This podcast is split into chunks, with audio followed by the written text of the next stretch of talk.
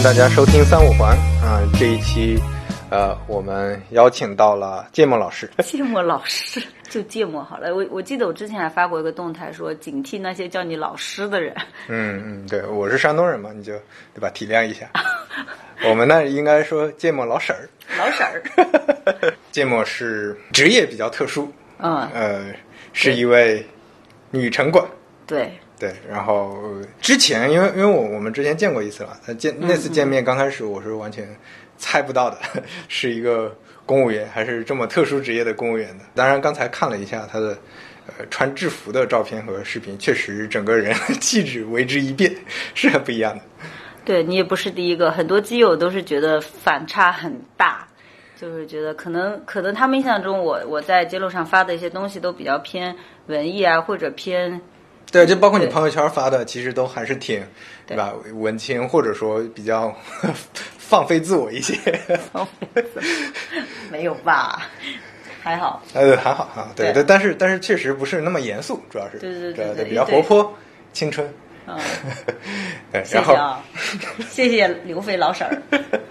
呃，然后我们今天就聊一聊这个反差中间的一些呃有趣的一点吧。就比如说，大家对公务员，尤其是像城管这种公务员，或者说那种，比如我有朋友是做什么网监啊、警察呀，或者等等，他们大家都会有一个刻板印象，就是会比较严肃，对吧？然后平时会比较无聊、无趣一些、呆板一些。但是其实你会玩很多嗯新出的这种 A P P 对吧？社交产品，然后你会认识很多朋友，你会愿意自己去拍 Vlog，对吧？有很多这种业余时间的活动。其实一、嗯呃对，就一开始的话，我我之前说过，因为我觉得我们这个群体里面基本上没有年轻人，他的比年龄结构是比较，就是比较老龄化的。然后、就你身边的同事大部分年纪比较大对，而且他们基本上都是男性，嗯，就更加交流起来，基本上就是你就是那一座孤岛。然后作为我这种思想非常活跃、很有这种交流欲、表达欲的人，我就觉得非常的在工作当中其实找不到渠道的，对对，找不到嗯渠道。为了克服这一点，为了把这个这个这个职业这个方面的一些欠缺欠呃缺欠缺的东西给弥补掉，所以我就会去玩一些互联网的这个 APP，因为它确实是最有效率，也比较有比较经济。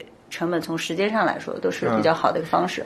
嗯，然后你你有认识很多有趣的朋友吗？有有有有，对，呃，之前我不是说过也玩过 Soul 嘛，然后在 Soul 上有有遇到，呃，现在还保持联系的两个朋友，都还是蛮好的，还会经常出去看展啊，那个还一起去旅游过啊，在极极客上也有，比如说那个跟跟西瓜，我们也一起去了日本，嗯哼，嗯，但但是你会觉得这些朋友是平时现实生活中很难接触到的，对吧？对对对对对，因为我们基本上要么是同事，要么就执法对象。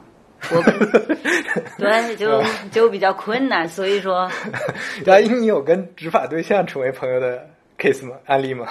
嗯，目前还没有，可以尝试一下。对，我觉得哎，就是对吧？你你你喊喊什么一个帅哥挪个车的时候留个微信。呃，哎，你们会有规定说不能有这种？好像没有哎。其实可以尝试一下，主要也没有什么帅哥搭上我，可能我 平时工作里的时候都太严肃了。而且其实想想，你反过来想，你搭讪一个执法人员也挺奇怪的，对吧？你对碰到一个交警，碰到一个警察，你你去搭讪一下，怪怪的。对对，而且在大家在那个处理罚单的时候，只想快点交掉，或者是跟你吵几句，能不能少罚一点？他不会说想要认识一个执法对象。对，就是 你你在他眼里是一个功能性的存在。哎，对对对对对对对对，那个场景问题。对，场景不合适，就不可能开启那个什么搭讪模式。嗯，你当初是怎么选择这个职业的呢？因为你你如果说像你前面说的，你是比较活泼，对吧？比较爱爱折腾，那嗯为什么要选一个很很确定性强的一个职业呢？嗯，当时的话，一个其实我人人的这个构成里面就有这一面，因为我不是说了嘛，之前可能一直当学生干部啊什么的，呃，从小就是一很红很正的这种形象，在我在我这个成长人生经经历的对，就是它就是一个主学主基调了。当然，我觉得这个活泼的部分跟这个也不冲突。还有就是当时毕业的时候，我本来不是要呃去留学嘛，嗯，也也都已经项目都已经分数考试都已经过了，包括录取通知书都有了，签证我也去做了，就只用一张机票我就能走。但是我这个考试考上了，觉得自己能力范围内又不能够以自己的经济去支撑自己去留学嘛，那我觉得公务员对在国内来说，呃，还算是一个比较在当时是比较适合我的一个选择。嗯嗯，你你自己会觉得这个是你职业规划当中，它是一个会一直做下去的事情吗？那我没有这么觉得。嗯，对，我觉得这个还是走一步看一步的，也很有可能哪一天我说不定觉得，呃，在这个职业上我所体现的价值不是那么不是那么重要了，我自己可能也得不到他给我的一些成长的平台和机会了，我可能就会走。明白。包括我之前其实我们聊过嘛，你你自己申请到一个呃离科技公司可能更近的一些地方工作，那对你来说，你觉得它会是有成长？你也不不是把它当成，因为对吧？我是山东人，对吧？在山东那边，大家就觉得这是一个铁饭碗嘛，这是一个。就是你，你就老老实实上班，你也不用想太多，对吧？你就干一辈子这个，最后拿个养老金，你这辈子是这样，剩下的再说。对，基本上那边是这这样思考的。但是你会觉得，可能他对你来说还是一个成长的机会，还是有很大的空间的，对吧？对对，这个方，你你聊你这么聊，我就有有想法了，因为因为我觉得很多年轻人啊，哎呀，我怎么感觉要变知心大姐姐？就很多年轻人选职业的时候，他肯定就会说，哎呀，我喜欢这个，哎，我做了这个会怎么样？你先去选一个你可能目前比较擅长，或者说对你当下最有利的一个选项之后，你再慢慢考虑啊。我觉得不是。一成不变的，对，而且也不是一蹴而就的嘛。就你，对对对，你离你的目标有多近，其实是根据你当前所处的场景环境决定的，对吧？你你你要从在你现在像你刚才说擅长或者说你能够成长的地方先去成长，你离的目标会更近，而不是说我现在就去一直想尽办法追那个。对对对，因为与其去想那个你。很遥远的，就是根本碰不到的一个行业，你还不如先做一个你可以在这个平台上得到一些东西的一个地方，因为有可能你在这个过程中你会发现一个新的分支，甚至很多人可能未来从事的行业都还没出现呢。嗯嗯，他可能都还在孕育过程中，而且我现在就是觉得，任何一个行业，其实你要做一个有心人的话，你都能够学到东西，你学到的东西其实都是融会贯通的。有点那个 命运注定了你能成为什么样的人，其实你通过不同的路径都是能殊途同归嘛。对，都是能过去。对，嗯，然后我们再聊回来，你平时工作内容是什么呀？我的工作内容主要还是做一些队伍内的内部的一些管理吧，还有包括一些。呃，队伍建设啊，包括这种思想建设、宣传方面的，听起来 好厉害的呀！队伍建设没有没有没有，就是比如说党建、团建啊，那这种大家其实别的机构里面肯定也有，只是没有这么重要。但是在我们这个体制内，肯定是一个很重要的一个。哦，所以这其实才是你的主业。那那你你平时执法呢？那其实大家值班是吗？算是？呃，值班我不值啊。就是如果白天的值班会值，比如说一些保障任务、一些考察活动来了，我们必须啊全员出动去。对对对，这是不全体都不能休息的，这种我会参加。那像夜间的，比如说一些抓渣土车啊、夜间施工测噪音啊这种，我就不会参加。那你平时呃参与执法其实不是特别多吗？不是特别多，但是我在刚入职的时候，第一年因为我。呃，还没进，就是还没有确定自己到底适合哪个工种嘛。我的领导他可能就觉得，呃，都想让我尝试一下。当时我是有参与路面执法的，包括开罚单啊，一些街边的虚化整治，我都是有参与的。嗯，所以现在相当于从外勤到了内勤。对对对对对。你现在能回想起来的，你觉得非常有意思的一些执法经历是什么？哦，我我讲一些我同事的吧。嗯，就这种。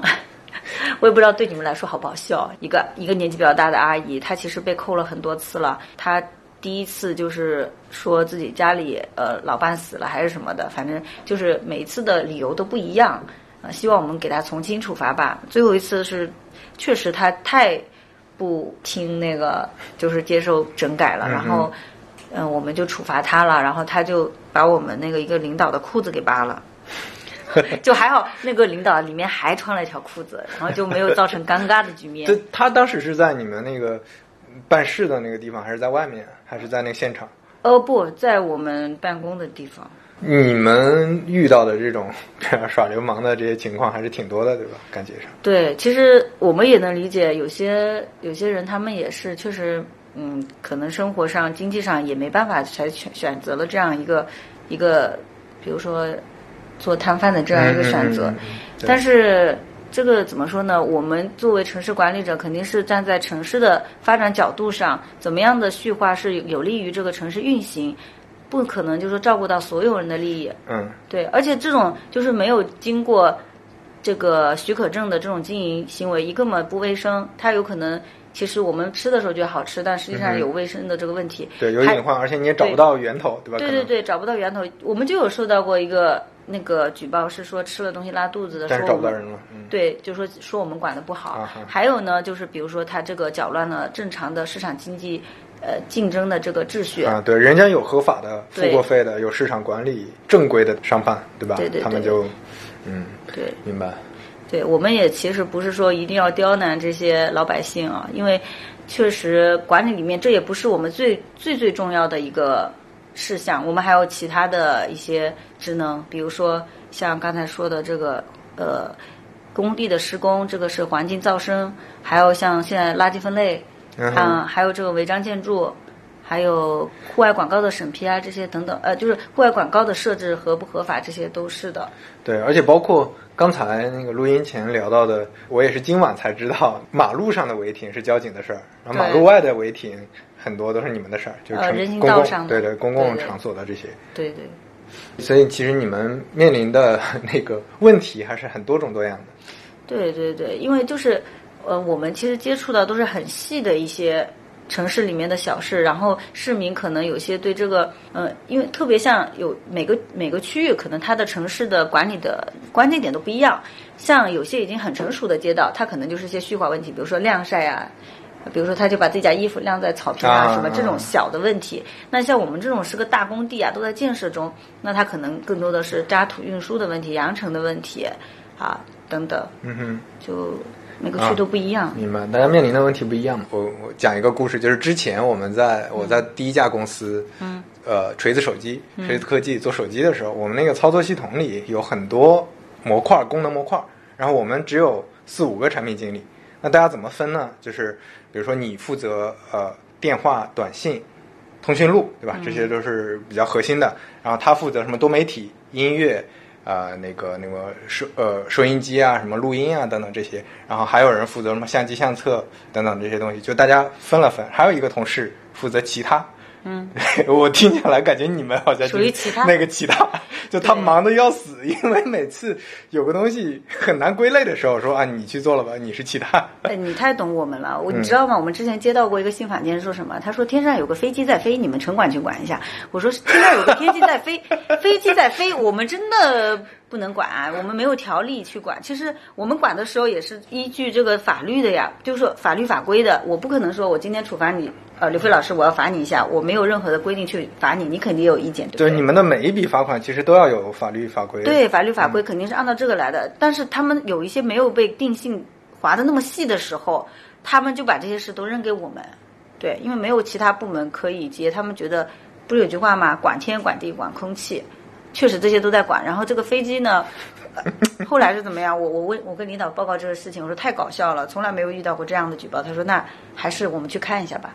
后来也是我们去找到了那个飞机上，可能是在发一个宣传一个什么房地产的一个广告，嗯啊，联系到了他们，把这个事情解决了。嗯，也是挺不容易的。是不是真的遇到很多这种不在法律法规里规定的，但是有人投诉过来的，就有对大量的这种。对，我们都会去试着去解决。如果说可以，就是有相关性，比如说像有些也分得很细，呃，比如说那个噪声这一块，嗯嗯他会说经营过程中的噪声就是机器产生的，是我们管的，但是人为的就是公安管的。比如说卡拉 OK，、啊 OK，啊，嗯那他在唱，那就是公安管的。那比如说有一些呃饭店在经营，他的这个油烟机很吵，也是哎我 们。那 KTV 不应该也是跟经营也有关吗？但它主要不是因为那个录音，不是那个唱歌的设备本身吵啊，是因为人去唱了才吵嘛。所以哦说，分这个的细，气氛，呃，是分的很细。但是其实我我其实想过来，这个东西其实还要完善的，因为对于市民来说分的这么细，他们其实很。很难去辨搞不清楚的，搞不他们是清楚，所以说现在会有一个热线叫做市长公开热线嘛，一二三四五，然后哎，我特别好奇的一个点就是，嗯就是我我我为什么好奇这个，是因为你像在我们。呃，我之前在滴滴，在滴滴内部，我是做司机方向的。然后我们有一个同学就特别痛苦，为什么？因为我安排他来接收全公司内部关于司机工作的一些需求。对 然后，因为滴滴有四百多个城市，每个城市都有运营，然后滴滴内部又有各种各样的部门，公关、市场、品牌，然后各个部门可能都有需求提到司机产品这边来。然后那个同学就疯了，就真的是每天都在对接各种各样的事情，因为但是你还不能没有这个角色，你没有这个角色的话，那些人都分不清楚，他们就会找到错的人，错的人就反复被找，这样效率反而更低。所以我我很好奇，这个人是什么角色？只是是会真的安排一个人？对，就是我们信访的受理员啊，我们信访的一个也有很多层级，也有很多平台嘛。像我们自己这个中队的话，有专门的信访员，他可能会接到各种平台派来的信访件，比如说电话的，还有刚才说的市长关爱热线、区长，还有直接打到我们这个城管热线的。像我们还有幺幺零联动，就是有些市民会打到幺幺零嘛，他可能不知道这个事到底谁管的，就打幺幺零，幺幺零也会派给我们。我我感觉跟我们真的非常像。是的，其实我觉得也就是在解决需求吧。其实信访这个部门就跟产品经理也是有点有一点点关系，但是他不去设计这个东西，他只是把它这个，需求收集。收集起来。其实，在大公司内部也都会有这种，他们其实嗯有点像高级客服，对，对对对就是客服部门去收集用户的反馈，要帮他们解决问题。他们在那个滴滴的客服也会分好多层，他们要去拆分的。比如说一线客服，他们可能有一些问题解决不了，比如安全问题，他们要立马提给那个安全高级客服。嗯然后有的一些可能是产品反馈问题，他要收集起来再提给管理产品的那个客服，他会嗯再提给我们，对吧？就是他会做很多这种分发，我觉得还是挺像的。对，刚才这个话题好像很严肃哦，我觉得没有有人想听。没有，我觉得我我还是挺想了解，我觉得挺有意思的呀。嗯嗯就是之前可能，哦，对我我觉得的有意思，也是从产品经理视角觉得有意思。普通人可能不是特别关心这个。你会觉得现在大家对城管的认知变得越来越公正或者友善吗？因为呃很多年前其实对吧，发生过很多事情，全国各地。对对对，我我觉得是在有变化的，而且是在往好的方向，因为这其实是做的事情，你做了什么，你确实让大家眼眼睛里看到了，群众看到了。看到了，他们就会对你，呃的印象会有改变，而且我觉得其实群众还是比较宽容的。这个它不是宣传出来的，对吧？它不是说你通过什么宣传部门天天去发新闻、发广告，让大家觉得说啊，这个是个是就是大家就城管变了或者怎么样，一定是说在日常的这种交流当中。对，所以我觉得刚才说的这个受受访员，他们也是很关键的。他们其实每一次处理事情都是一次宣传。对你你你，其实比如说像有时候噪声啊，我们也有一些因为职能受限，不可能完全给他们解决掉这个事情的一个情情局面的。比如说像有些工地，我们已经罚他了，嗯每次都罚他，第二次加重处罚了。最后我们甚至就采取了一些措施，比如说找他们谈话什么，他还是要连续施工，嗯吵到大家，那怎么办呢？我们又不能把他们人抓起来，或者拿个炸弹把那个工地给炸了，就是 这就是是什么话？你这说的？就是就是类似我我我我就公安也没有这种对，就是 谁都没有这个权利，对吧？但是会有市民这么说呀，嗯你们就不能把他们整个工地给锁关掉了，把对啊对把他们人都给抓了，拘留，我们没有这个权利。但是我们态度是可以做到，我们至少每一次都尽力了，就是我们的执法权限可以用到的，我们都用到了，去改善这个局面，市民能感受到得到得到的。比如说他五个工作日就要反馈这个事情，我可能第三个工作日或者第二个工作日尽快的就帮他解决了，这个大家能感受到的话，他就会对我们改善印象。对，我告诉你，我对城管的第一印象是非常非常，呃，小的时候，嗯，当时我们家小区门口有一个呃油条豆浆摊儿，然后我们天天在那儿吃豆浆油条。然后有一天我们吃着吃着，突然开过一一辆面包车，把他抓走了。没没有抓走，然后出来出来几个人，嗯。然后把那个老板说了说了几句，然后端着那个盛豆浆的那个巨大的锅就端上了车，就走掉了。当时我就懵了，就哎，就是不知道他们是干什么的，当时也不知道就是为什么要这么做。你说到一个这个印象，而且就是城管的话，它主要这个职能的范畴也是在不断不断的扩扩大的。就像你说嘛，它属于其他嘛。我们的职能里面第七点就是呃第八点就是七加 X 嘛，X 就是个一直在变化的东西。为什么有很多城管暴力执法或者怎么样？因为他们也是不是也没有什么强制手段，只能是说用这种这种方法去去这么搞。当然这个是不对的。对，这个是不对。这因为当时队伍的组建也跟队伍组建的人员构成有关系。你看，像你们很多人甚至不知道有公务员的城管，他们觉得城管可能都是一群感觉第一可能文化素质不太高，第二的话可能呃就是像你说的临时工对语言态度上都是比较暴就是粗劣的。嗯哼。嗯。不会去做一些群众工作的人，其实现在的城管是很需要做这个工作，呃，因为你接触的对象也不一样。嗯，你是你在比如说像违建的时候，你接触了一些当事人，他们可能也是受过那个高等教育，你在跟他们做这个沟通工作，说你这个呃院子不行，我们要把它复绿，你这棵树我们要把它弄回去，你不可能 粗暴，对吧？是也是要更新工作方法的。而且包括我们现在招的一些队员，很多都是呃一些知名高校的研究生、硕士，呃，就是都都挺多的。明白，哎，所以我还是特别好奇，就你们做的具体的事儿里面会具体到什么程度？比如说，嗯，呃，我理解，其实所有可能妨碍到他人的，在城市管理设计、城市管理的课题，可能都算你们的。那这样的话，是不是？嗯，我举个例子，如果说这个餐厅，嗯，对吧？他摆摊儿。嗯，就摆到人家的门口了，是不是他们也会找你？当然了，他摆到人家的门口，首先大家的门口都不能摆，他有经营范围的，你这个叫超出那个经营范围啊。那种烧烤店如果外面放几个桌子，这算违规吗？算啊，占道。所有的所有的这种，只要是走人的道都不应该占，是吧？一般情况下是这样，是这样说的，但是也有可能就是他如果有经过一些审批。啊，是有一些特殊情况的，对，那是可以的。还有一些临时占道的情况也有的。但但是那种审批是不是会跟工商有关系？还是说？嗯，跟那个应该跟他属地的政府有关系啊，街道。对，街道或者什么，就是具体他们如果是允许他可以摆的，对。所以我们这里还有个问题，就是审批呢又不归我们，但是罚案呢归我们，人家就会有时候会去质疑这个审批，但是又不在我们这儿。其实人家拿出证明来，我是合法的，对吧？但是你们又。也管不了，然后有人就会质疑说，为什么他们是这样？对对对，对。说到这个，你们会不会遇到有很多，比如说有跟其他的机关部门有交集的地方？一个牵头的部门把大家都整合到一起，一起把这个事情解决了，也有也有这样的一个这样的先例吧。有些整治上，我们就是联合整治的。嗯，对，因为我之前经常听到一些新闻里有这种词儿嘛，联合执法，对吧？一般就是。多个部门、多个机关一起做，对吧？像你说的嘛，我们就说个很小的例子，比如说你家小区边上老是有车违停，然后如果就是我们去开的话，那人家哎，城管我停人行道上有人罚的，我就停在那个车行道上，啊，对吧？这个事情还是没解决，你又是很堵啊，对吧？然后交警过去，他开了，然后 又开回去了，对，人家又停到这个上面，是吧？甚至也有人很恶劣的，他就一半在上面，一半在下面，他讲哎，你们都罚不了我。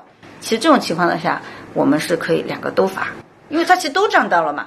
然后，然后，所以更好的方式是什么？交警和城管一起去处罚，那就没事了。就你工作之后有有没有什么心心路历程的变化？我我们就是很很习惯的会认为这个工作会影响到我们的生活，然后决定了我们的生活大概的基调嘛。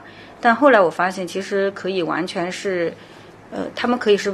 不冲突的，对对对，下班时候你业余的时间，你可以做一些，呃，就是想做的事情，对对对，只要不冲违背你们这个组织的这个纪律和规定就行了。对对对，这这个也是我在工作之后几年认识了一些，当然也是网上认识的。之前之前的朋友做公务员的还是少一些，但是认识了很多做警察的呀，做呃各种政府机关部门。怎么说？就就是本来会觉得特别严肃的，然后你发现，哎，他的业余时间其实还也是跟你一样的，挺活泼的，然后挺有意思的一些人。我觉得这个印象还是挺深的。你知道为什么吗？因为宣传上我们很多的词语用的都是什么很、很、很硬的词，或者就是比如说艰苦奋斗，你说艰苦奋斗，你就感觉家里应该很穷吧，是吧？就是感觉就是会有这种刻板印象，对对，然后就觉得体制内大家应该都是，呃，凳子桌子也不太好，然后就是或者说嗯很枯燥的，大家对话都非常的就是机械，对对对对，很一板一眼。对，吧但其实艰苦奋斗，我觉得你真要奋斗，你都很苦，好吧？就是奋斗的过程绝对是苦的，这个苦的是苦的是你的心智嘛，对不对？你不一定是物质条件，或者说业余生活也很苦。就像我有时候去看看那个展览，他们就说啊，好高大上，好小资什么，这个其实我们全民的生活水平上来了，不是每个老百姓只要你喜欢看，你都可以达到嘛。你只要说不要太过奢侈的一些门槛，那可能我们经济收入是经济收入决定了我们去不了，而不是我们的职业决定了我们去不了，对吧？嗯，嗯那以前很苦啊，大家都要在劳啊劳作对对，在在为这个国家的什么解决这个吃饭问题你还在那看展，那你是有点奢靡。时代时代不同了，大家温就是已经对吧？二零二零年是解决小康问题嘛，对对正是不如这个这个时代。那嗯，我们说的所谓的看展啊或者或者去有一些业余娱乐，已经变成了平民的这个，就是你的基准线是往上提了嘛。对啊所以并不代表着说现在公务员变了或者怎么样。是的，是全民变了。比如说，像你说的，市场上供应的这种精神文化的产品已经越来越多了，我为什么不去消费呢？展看展也是啊，对不对？我认识知乎上认识一个朋友叫小农人，她嗯是成都的一个女警，然后他之前还拿过公安部的一个什么奖，宣传口的一个什么奖对，然后他家里有一个灯球，啊 就是跟野野狼 disco 里面提到的一样那种灯球，然后他没事儿就在家里跳 disco，对，就特别有这这个。肯定跟我很搭。对这个形象反差，因为他枪法很好。哎，我可以跟他形成一个组合，要不可以什么霹雳姐妹花之类的。嗯可以可以对，回因为我我我也绍你们认识。对我也很喜欢 funky 啊这种呃嘻哈这种东西。啊，我觉得蛮有意思的。你这个真的就像我们上次聊的，你这个都可以变成是，如果是呃机关或者说你们单位有意想把想想通过一些形象来拉近跟老百姓之间的距离，我觉得你其实就是个很好的一个一个例子。对我我想过这个问题的，你说这个，因为我觉得对一些文艺作品啊或者文艺形式，大家是人类嘛，就是共鸣其实是相似的。你一上来就给大家讲一些很机械的东西，其实你没有很很很冷冰冰的东西是没有办法把他们卸下防备的。呃，只有先拉近距离，我们才可以坐下来好好谈下面一起要共同解决的事。先把它拉进自己的范围内嘛，这个演讲也一样的嘛。刚开始先弄一个什么东西，把你拉进阵营里，然后再输出一些东西。就就这个文艺的，或者是我喜欢的业余的一些爱好，很有可能是一个桥梁性的东西。我们之前还想聊一个话题，就是关于产品思维嘛。这个东西，我觉得在我们去年一九年推行这个垃圾分类的这个工作上是挺挺那个，体现的挺明显对对，我们不是要建立一个新的习惯嘛？这其实是个很难的东西，它要扭转大家的印象。一开始，比如说大家认为这个分类很麻烦啊，甚至不是上海那时候出了那个垃圾分类东西，大家不是还有你是什么垃圾之类 diss 他或者什么的，大家都说要逃到别人家去吃外卖，这样就不会扔垃圾之类的。但是现在我们已经慢慢看到，很多人其实已经很习惯了，甚至会有人带袋子，就是说有一些可回收的东西，它放袋子里。我们刚开始做这个推广的时候，就会也也也需要其实研究这个市民的心理啊，其实跟你们研究用户画像或者什么，其实也有点类似啊。嗯。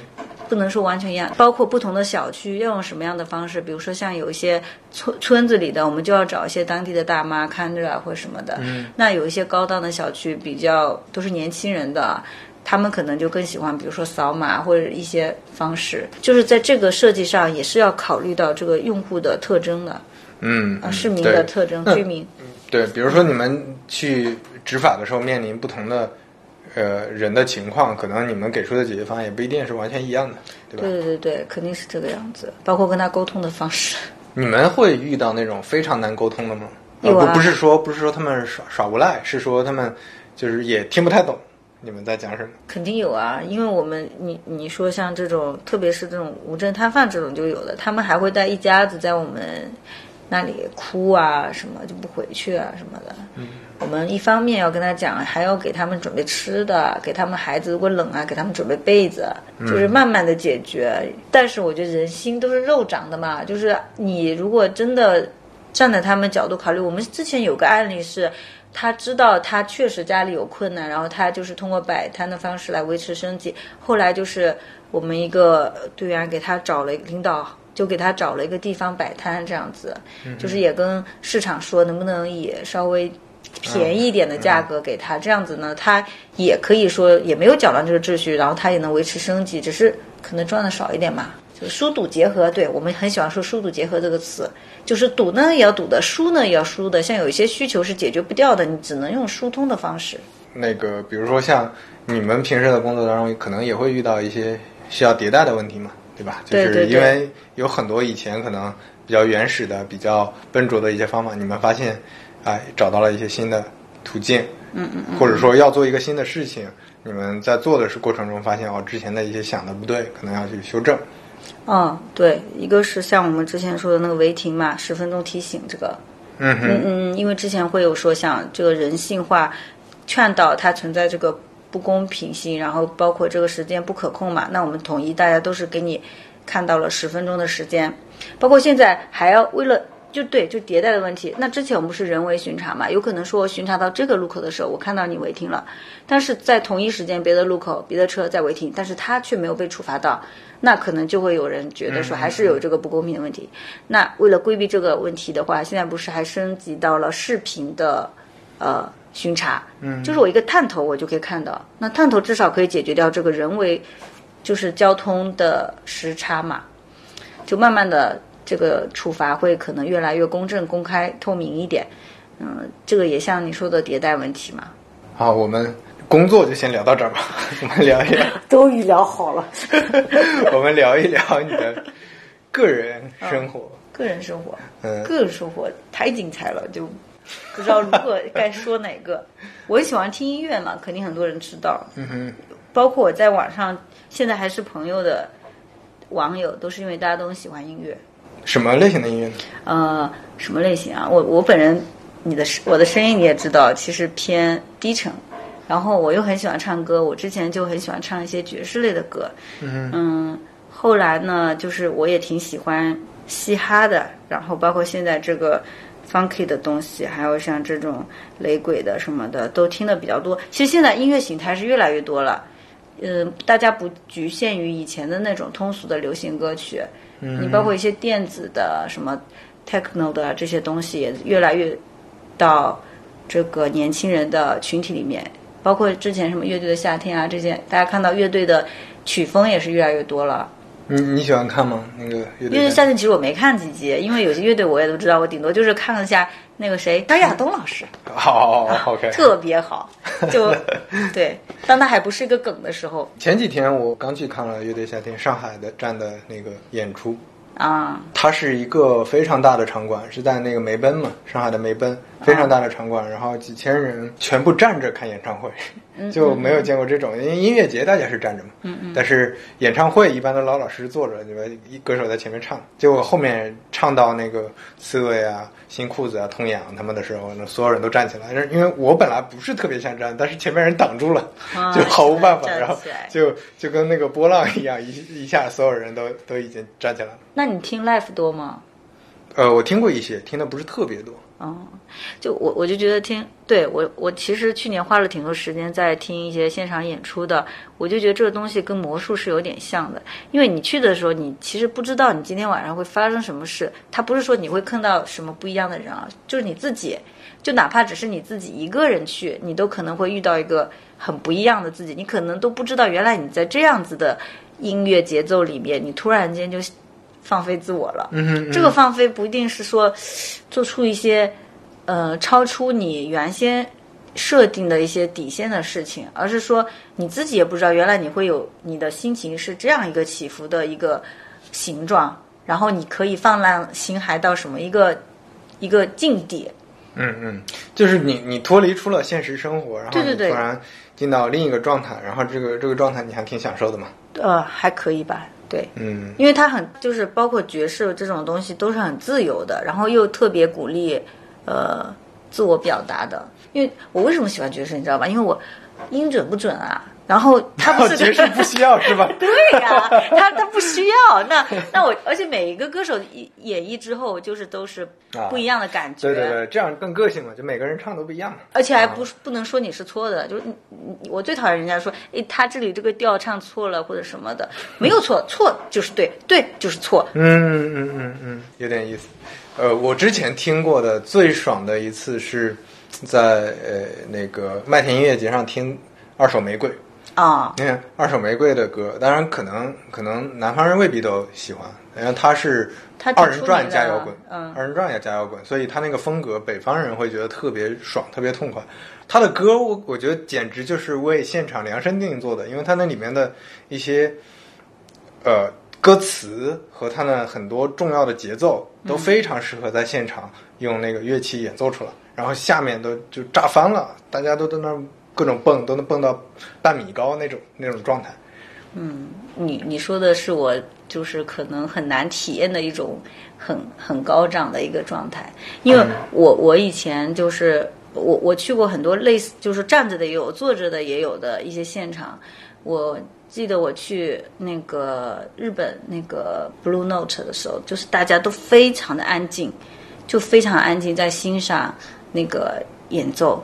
我，但是我却没有觉得说他们心情是很平静的，他们那个眼睛里面都是有一种光，就是目光是如炬的感觉，真的是，为什么听听听音乐目光要如炬？就是就是大家都是屏气凝神，然后都明明餐桌上都有吃的都不动，然后就是都很关注着台上的一切，就就是对表面感觉风平浪静，但是内心一直在翻涌。对对对对对，就是这样子的场景我听过。然后像那种，比如说像呃，有些 trap 的场景，不是他们还甚至会呃跳水啊，干嘛？就是年轻人比较多的嘛，这种又是另外的一种，大家在跟表演者形成共鸣。对对，我我之前是其实是不是特别喜欢这一类，就是你稍微放飞一下自我的这种状态的，因为我毕竟是理科理工科生，那个时候会觉得所有这种偏感性的东西会很遥远，对吧？对，也不叫遥远，就是你不喜欢，你会觉得说这个没有意义或者没有价值，你要做更有价值的事情。但是到后来你会发现，对吧？我觉得可能是因为年纪大了，就是你还是要找到自己更生理上和自己内心情感上、情绪上能产生一些波动的东西。你理性其实是外在世界，你去认知的时候有用，你去解决问题的时候有用。但是你解决自己内心的问题，你还是要通过其他的方式去解决，你不能通过理性的方式解决。理性的方式很难解决。对，所以他可以看演出，也是听音乐，也对，就有的时候你去推理分析说，呃一个一个很痛苦的想不明白的事情，你怎么分析怎么推理都不行。但是你听了一首好歌，对吧？你去了一个好现场，你突然就感觉想明白了。他很多时候就是一个生理上的问题，对对情绪对上，的。而且就是听这个也有很多有趣的事情。我们有一起，因为音乐品味比较相似，然后我我对我建了个群，因为我之前是这样的，我听很多嘻哈音乐，还有一些 DJ 的 set 的时候，他们其实都很小众嘛，然后没有什么人听，有可能就门票就五十块都没有多少人，但其实他们的音乐可能比现在一些抖音上面的热榜上的音乐可能。我认为更有更值得去听吧。然后会有主办发起这些呃演出的人，他们会比较灰心。我记得我在上海的时候听了一个呃演出叫 Call Me DJ，然后去的都是一些就是我们圈子里可能知道他还蛮有。才蛮有水呃水准的一些 DJ，然后那场其实放的特别好，然后就那个场地我们一直到凌晨五点才结束。我那个音乐人，那个 DJ 他就说他觉得杭州，还不适合，还没到时候。他说杭州不是搞不起来的，杭州不可能，杭州不行。我说为什么不行？事在人为，你为什么不尝试一下？其实我觉得很多是信息不对称的问题，有很多我知道很多网友他喜欢这些，他甚至他不知道自己喜欢，有些是知道喜欢，但是他发现没有，他可能去到的都是放那些很电子的那种曲风的就是没有供应到他心里想要的这个东西。这些人没有把它集集聚到集聚起来嘛？他因为这个东西事物在发展，它只是在一个萌芽阶段嘛。那他你就灰心了，你不去做，我觉得就没有人去做了，所以我就鼓励他去做。那么我自己也建了个群，就是专门是上海、杭州喜欢听这类音乐的人。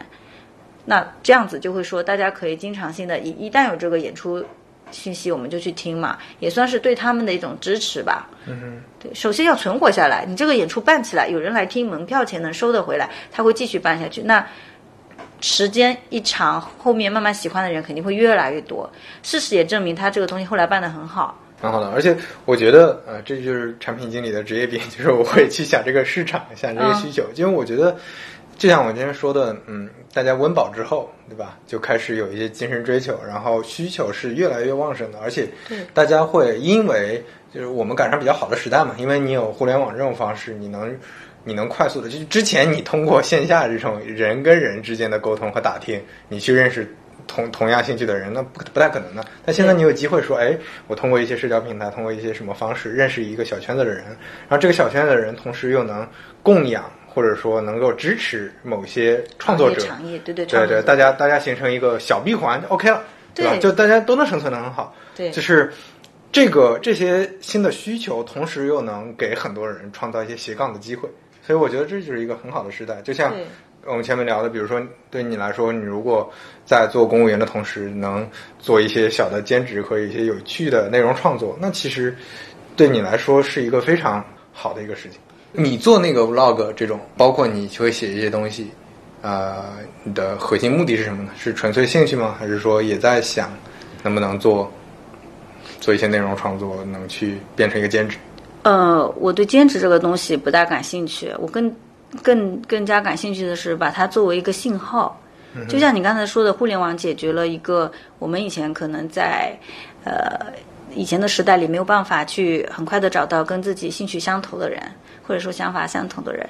但是你通过在互联网的平台输出一些有指向性的东西，你就可以把它实现嘛。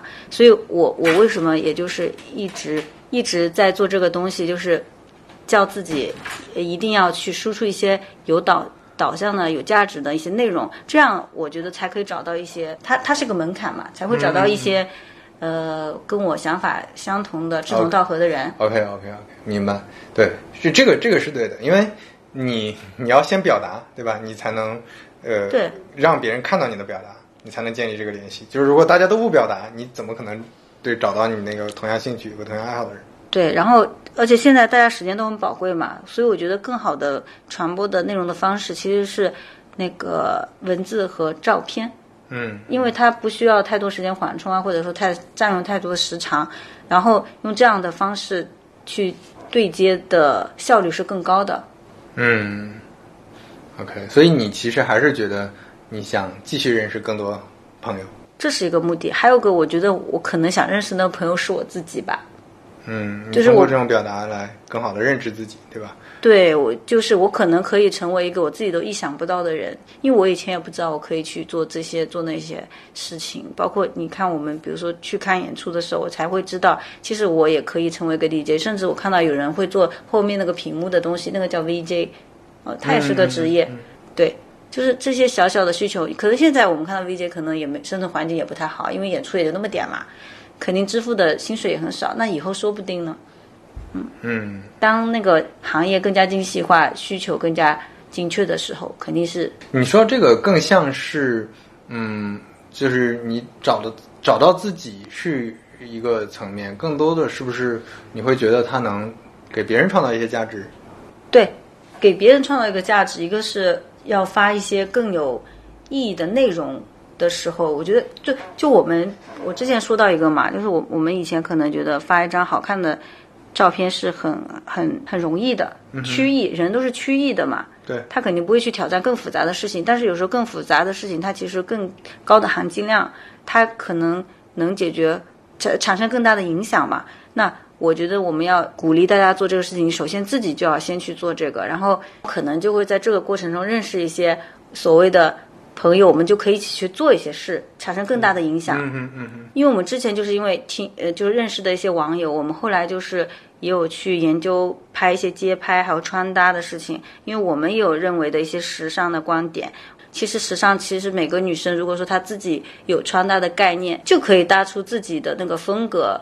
甚至有些人迷上一些时时装博主，并不是说他身上的单品有多好看，不是是不是哪个牌子或者什么，是他很会用元素，很会用颜色，然后又搭出了跟人家不一样的搭法。我们可能觉得衬衫下面就是搭呃西裤啊，或者说怎么样的短裙或者固定的一些搭配，可他就是会选一些大胆的尝试，然后搭出来又很好看。对，你你说的这个让我感觉特别像。嗯，其实是通过你，你并你喜欢这个东西，或者说去表达这些东西，并不是说那种就是我随意表达，我去那个我想到什么说什么那种，而是你在有一些观点态度前提下，你还去做一些事情嘛，就你能够跟大家一起做一些事情，能够创造一些这个，在这个过程中，我觉得认识自己的同时，也实现自己的价值。对对对对对，因为我为什么说到穿搭这个事情？因为我以前是很害怕尝试不同的风格的一些大胆的一些穿搭，我是不穿的，因为我觉得我胖，嗯，觉得或者说自己哪有缺陷，就是不敢尝试，不敢尝试就会导致你越来越局限在那个思维里面，然后你。你你就找不到，其实你在另外的穿搭模式下，你其实是可以展现出你的个人魅力的。你甚至都不知道你这个形象适合什么样的材质，或者说怎么样的颜色和风格。有就是我们可能就是死在这个不敢尝试里的很多女孩子，她就觉得我就是胖，我就是怎么样，但是她可能皮肤很好，或者说他头发其实很好看。就每个人其实是有优势的，但是因为不敢尝试，我们都找不到。那我在尝试的过程中，我可能。自己也提升了，然后同时也可以鼓励到一些女生，我们就试一试了。为什么一定要男生觉得好看呢？或者以前觉得什么“女为悦己者容”之类的，现在大家也越来越认可，就是说女生之前不是有个什么直男思维，就是说啊，她今天化妆化的特别用力，是不是对我有意思？就是她不化妆，是不是就我没机会？但是现在他们也应该慢慢能接受，女生化妆可能纯粹就是我今天。天气很好，对我这种心情很好，我就想化个妆，或者我买了个什么口红，我就想试一下，对吧？所以今天你录播课化妆了吗？呃，稍微化了一下，我觉得还是要有一点仪式感，庄重一些，仪式感。可以的，嗯，好呀，我觉得这个说也挺好的。就怎么去，就让你的业余生活感觉更有价值一些吧。当然，这个这个价值也不一定是说每个人都一定要这样，但是你可可能还是要有自己的想法，还是能找找时间多做一些事情。我觉得都是蛮好的。现在对你现在年轻人来说都很有机会。嗯，对，就我我觉得我自己做这些行为可能都很嘻哈精神，就是说我我为什么一定要接受他设定的这样？我可以做一些自己的尝试，因为我觉得这种尝试不一定就是反抗。就是在黑和白之间还有一条路嘛，就是说可能是坚固的。你怎么知道它不会因为你而改变呢？包括我们说之前说到这种街拍时尚的东西也一样。我们后来选的场地就是那种呃很市井的地方，就是越感觉跟这个单品格格不入的地方，我们就越带过去。甚至我之前想过一个概念，就是什么时候可以跟那个去菜市场跟那个杀鱼的那些。阿姨呀，叔叔啊，换一下衣服，嗯，就是把我们觉得很潮的年轻人的那些潮牌的衣服给他们穿，嗯，然后他们去鲨鱼，然后我们去穿那个鲨鱼的衣服去参去蹦迪之类的，对对对，蛮有意思的。对，因为我觉得 就是说你可以去颠覆掉这个衣服的场景使用场景，也会变成一个很酷的东西。对，你还有什么想跟大家说的吗？比如说。你之前说你，你想扭转一下大家对城管的刻板印象。我觉得我刚才已经扭转的差不多了，但是我 我我我是觉得，呃，我就说那个无奈的事情嘛，大家觉得可能就是说干活很累，什么很无奈。我觉得这种其实不无奈，就是不被理解才无奈。就是可能我们真的已经尽力做了，但大家还是觉得我们没有在做的时候，我们是很无奈的。嗯，就是嗯，如果遇到问题，对吧？其实。呃，包括怎怎么解决问题，遇到一些困难挫折，其实还好，因为你知道它是能被解决的嘛。对。但是不被理解这个事儿就会非常痛苦。对，不被理解就非常痛苦。然后包括其实像一些炮火也是冲向我们，大家也喜欢戏谑我们嘛。嗯，这几年我觉得真的好多了。就其实也就是像你前面说的，做了事儿了就那个。对你，你在这个岗位上，每个人代表的就是这个整体的形象嘛。就大家从用自己的行为去慢慢改变它。对对对对对。好呀，我们今天聊了挺久了，我们要不就先聊到这儿。就说再见嘛，已经对，哦，再见。好，大家拜拜。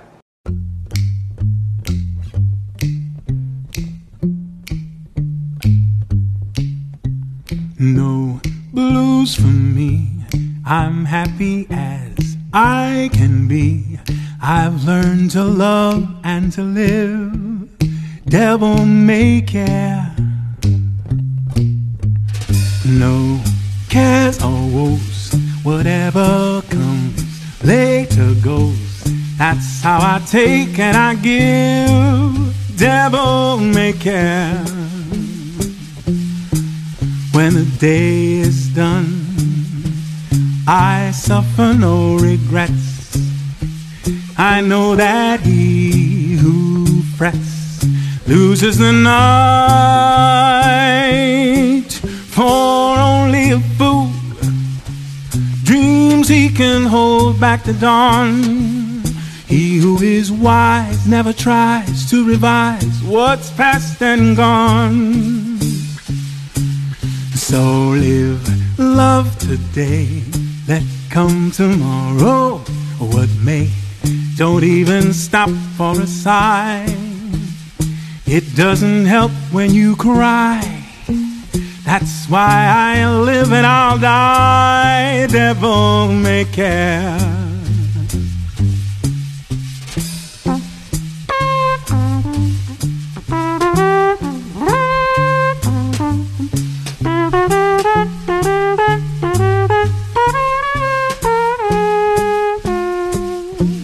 When the day is done, I suffer no regrets.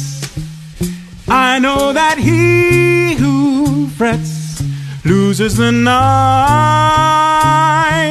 For only a fool dreams he can hold back the dawn.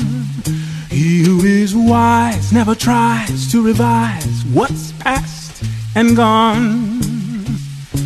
So live love today, let come tomorrow. What may, don't even stop for a sigh. It doesn't help when you cry. That's why I live and I'll die. Devil may care. Devil may care. Devil may care. Devil may care.